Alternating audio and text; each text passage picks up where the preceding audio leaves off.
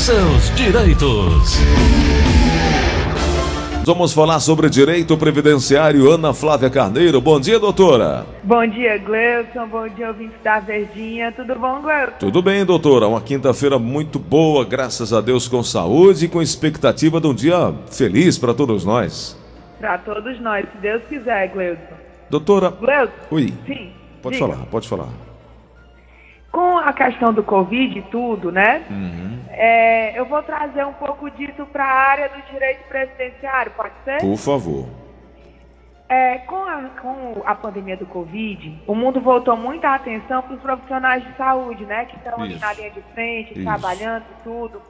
E aí, Gleuton, vem aquela pergunta. Qualquer profissional que exerça atividade profissional em ambiente hospitalar terá direito à aposentadoria especial? né? A gente veio falando durante um bom tempo sobre aposentadoria especial, quem tem direito, quem não tem, como solicitar, né? Isso. E sempre a gente dizia, e vamos voltar a dizer, que realmente todo e qualquer profissional que trabalhe dentro do, do hospital, né, do ambiente hospitalar, está sim exposto. E o coronavírus serviu para isso, né, Gleuton? Para mostrar que mesmo os eh, equipamentos de proteção individual não conseguem neutralizar totalmente a exposição ao agente biológico, né? Minimiza, né? Mas não impede, né? Exatamente, minimiza, mas não impede. Você vê no começo, com, e, e muitas pessoas ainda estão adotando isso, é porque com o passar do tempo a gente vai relaxando, né, Gleuton? Uhum. Mas você vê que é máscara, é face shield, é, é luva, né? Tudo tentando evitar. Isso as pessoas comuns, né? Que não estão totalmente e diretamente em contato com o vírus. Imagine quem trabalha nos hospitais, né? Verdade. É verdade. Então, Doutor, eu- o que eu queria te perguntar é que eu estava fazendo um levantamento entre março e dezembro do ano passado. o- a infecção por coronavírus ela foi a segunda maior causa geradora de auxílio por incapacidade temporária, né? Era o chamado auxílio doença. Segundo a Secretaria da Previdência e Trabalho do Ministério da Economia, foram 39.532 benefícios concedidos pelo INSS, conforme a lei manda, ou seja, após 15 dias de afastamento do trabalhador que continua incapacitado de voltar a trabalhar.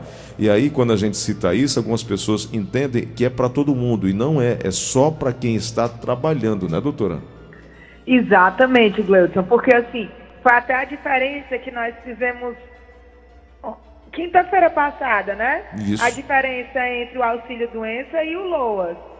É, como é, em tese, a recuperação para, do Covid é uma recuperação rápida, né? 15 dias, um mês. Então, é, é, é, efetivamente se trata de um caso de auxílio doença, né? Que é uma doença temporária que é para passar. Então, o LOAS não teria direito, né? A, a pessoa que não paga o INSS, que não mantém a qualidade segurada, não- realmente não teria direito a um LOAS por conta do Covid. A não ser que esse Covid efetivamente deixe sequelas irreversíveis, né? O que geralmente não é o caso, Verdade, doutora, você tem razão.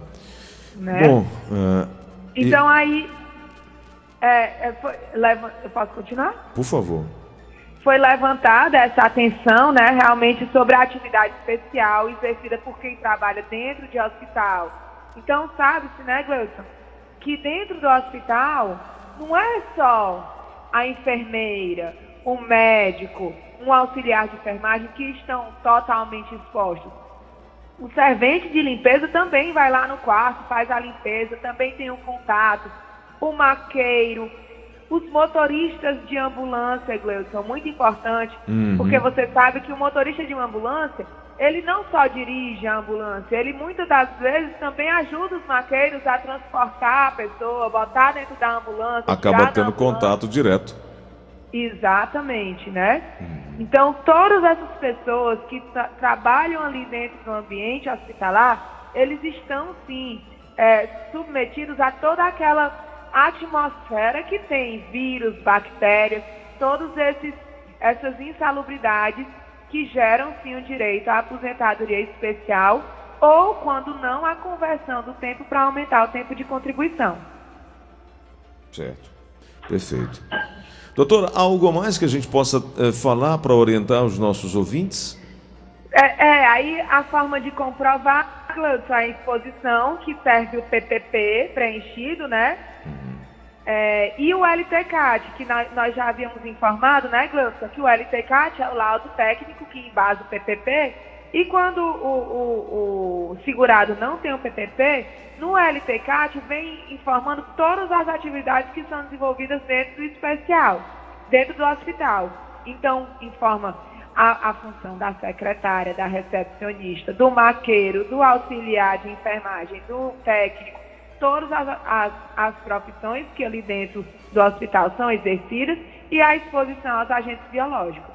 Então, mais uma vez, fica a, a, a dica, né? E para as pessoas que trabalharam ou que trabalham nesse ambiente, coletarem essa documentação, porque vai sim ajudar na, na no aumento do tempo para conseguir o benefício previdenciário. Doutora, é, eu só voltar um pouquinho aqui em relação à Covid. Como existe uma subnotificação dos casos de Covid e as perícias presenciais do INSS deixaram de ser realizadas durante a pandemia, valendo inclusive para afastamentos, os atestados envi... valendo para os afastamentos, então, os atestados, né, que são enviados pelos médicos da rede pública, da rede particular inclusive os médicos das empresas, né?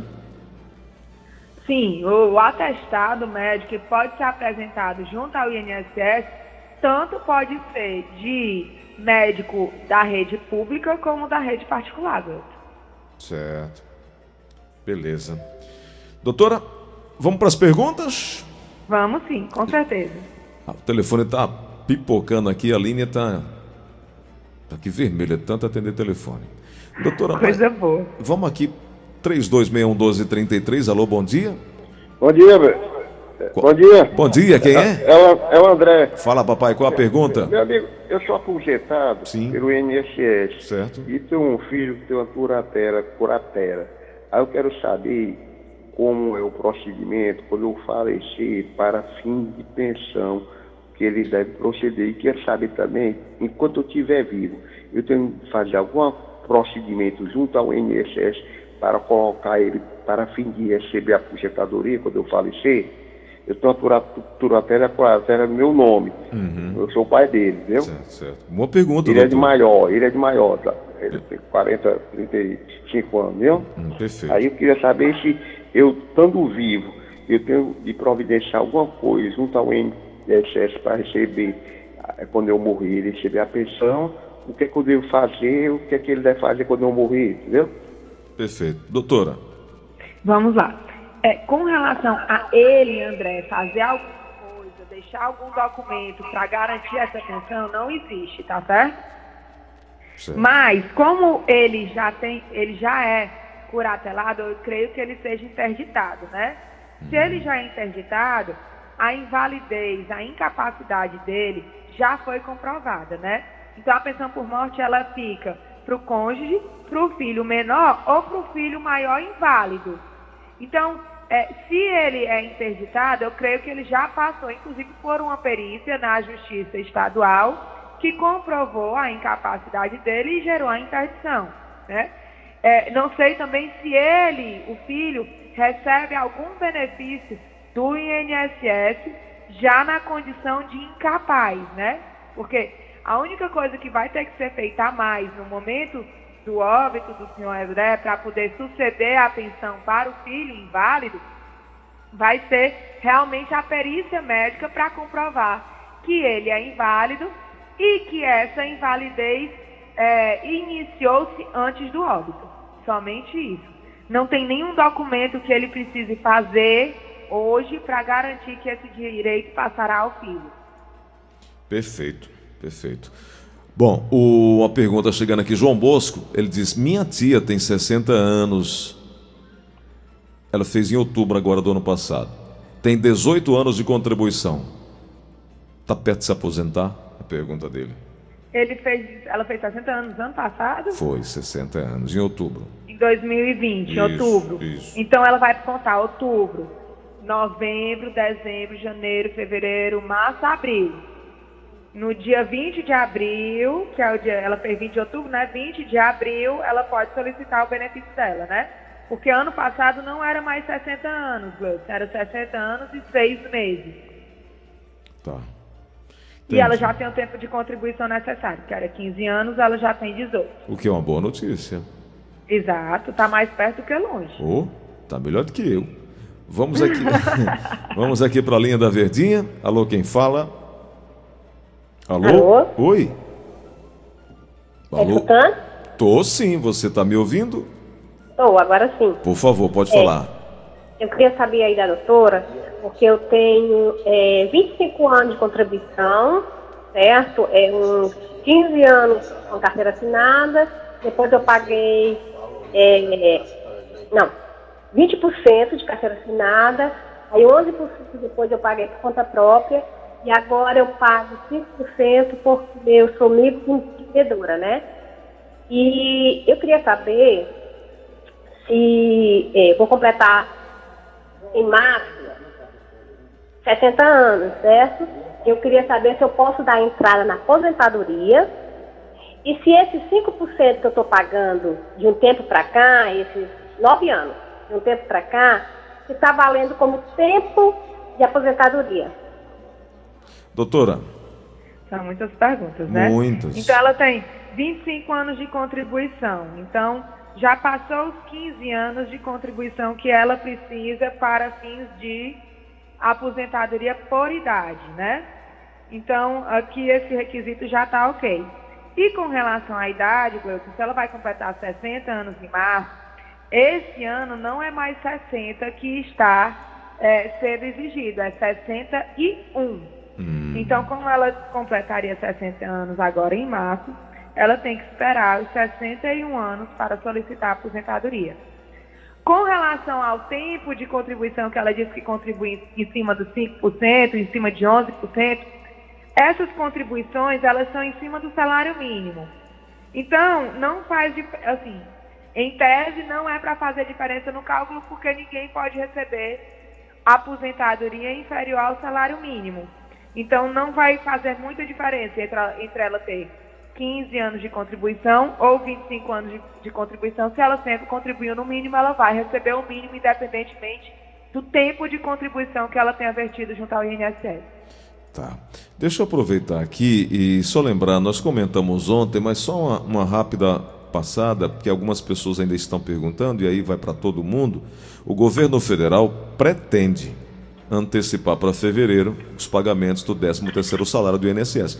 Pretende, mas não está ainda feito. Já tem gente Não perguntando bateu o aqui. martelo ainda não. né, tem gente perguntando quando é que eu vou receber a primeira parcela. Ainda não está definido, né?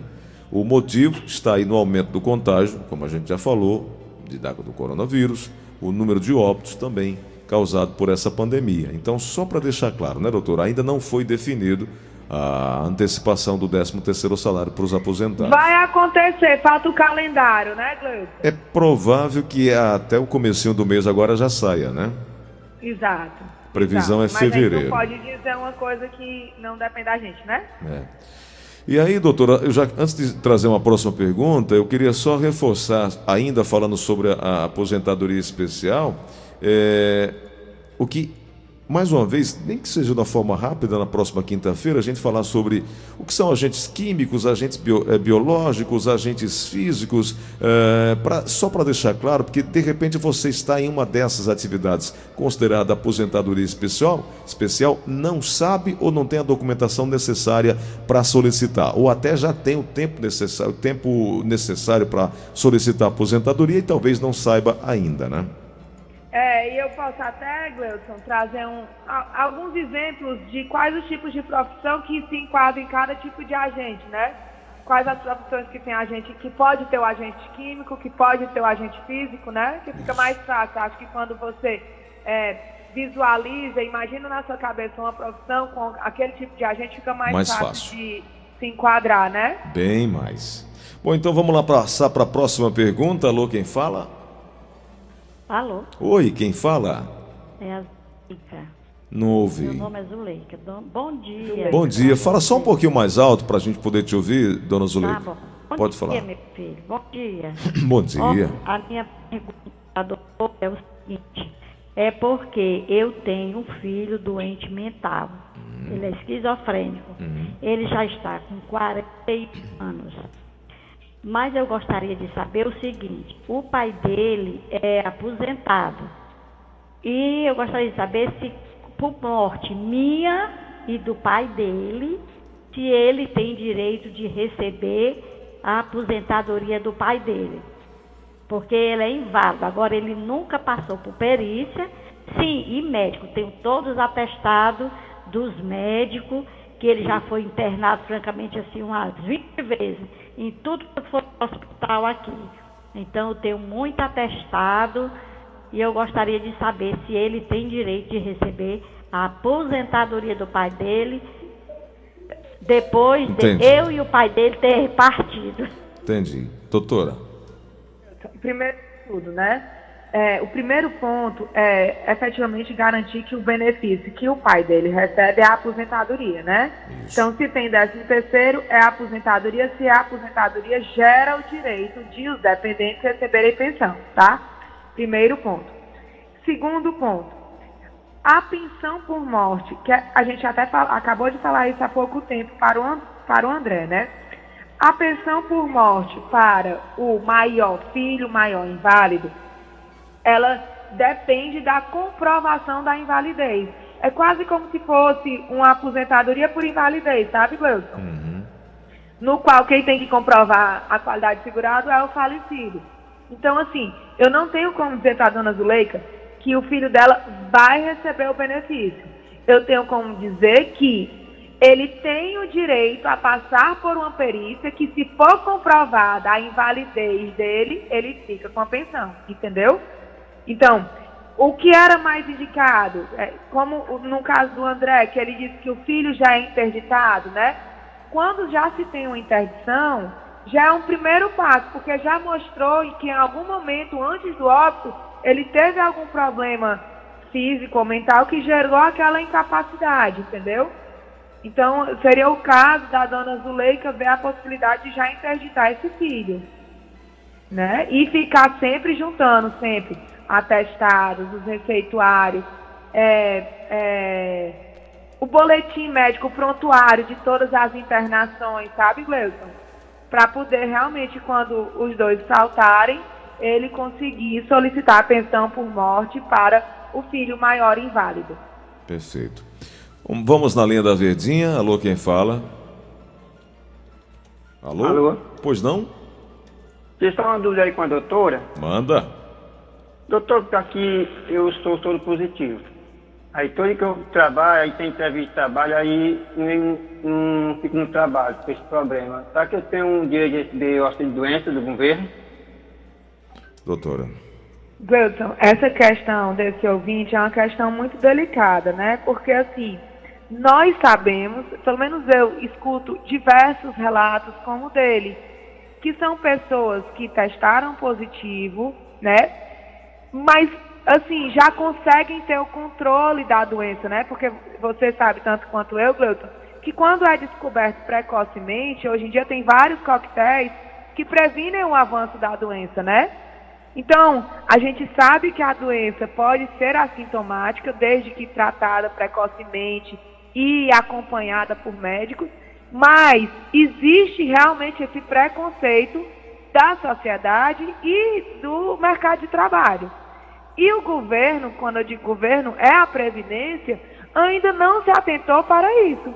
Eles efetivamente só estão concedendo benefício quando essa doença gera alguma incapacidade, quando já está no estado avan- avançado que gera realmente limitações para o desempenho de alguma profissão. Até já citamos isso algumas vezes aqui, né? O que é muito triste, né, Gleuton? Porque nós sabemos que a gente ainda mora numa sociedade muito preconceituosa acerca desse assunto. É verdade. Vamos à última pergunta aqui na linha da Verdinha. Alô, quem fala? Que é o José Ricardo. Diga lá, Zé, qual a pergunta? Me pergunta que eu trabalhei 20 anos de carteira assinada de motorista, né, de, de electrician. Aí agora estou na prefeitura há oito anos. Saber se eu, eu tenho 58 anos também de idade. Se tem como eu entrar na. Entrar, entrar onde? Gleuton, cortou. Na prefeitura, para se aposentar, para se aposentar. Pronto, vamos lá. Com relação a ele ter sido 20 anos eletricista, né, Gleuton? Tem que saber se ele trabalhava em alta voltagem, acima de 250 volts, tá? Então, ele tem que pegar o PPP desse tempo. Agora, com relação ao que ele faz na prefeitura, ele não disse, né, Gleuton, qual era a profissão dele na prefeitura? Não. É, então aí, ele, se ele conseguir converter todo o tempo de eletricista, que vai depender do que tem escrito, não é qualquer eletricista que tem direito, tá? Tem que trabalhar em alta voltagem, acima de 250, que geralmente é quem trabalha com essa fiação de rua, tá, Gleuton? É, aí, se ele conseguir todo esse tempo, converter, dá 28 anos. Com os 8 anos da prefeitura, daria 36. Então, pode ser que ele já tenha o direito. Ele precisa do documento. Tranquilo. Doutora, obrigado por hoje. Na próxima semana a gente vai ter mais espaço aqui para conversar sobre o direito previdenciário. Muito obrigado.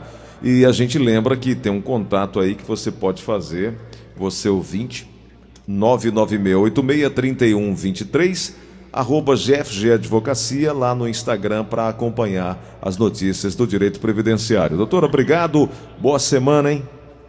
Eu que agradeço, Gleudson. Bom restinho de semana e um fim de semana de muito descanso e paz. Valeu.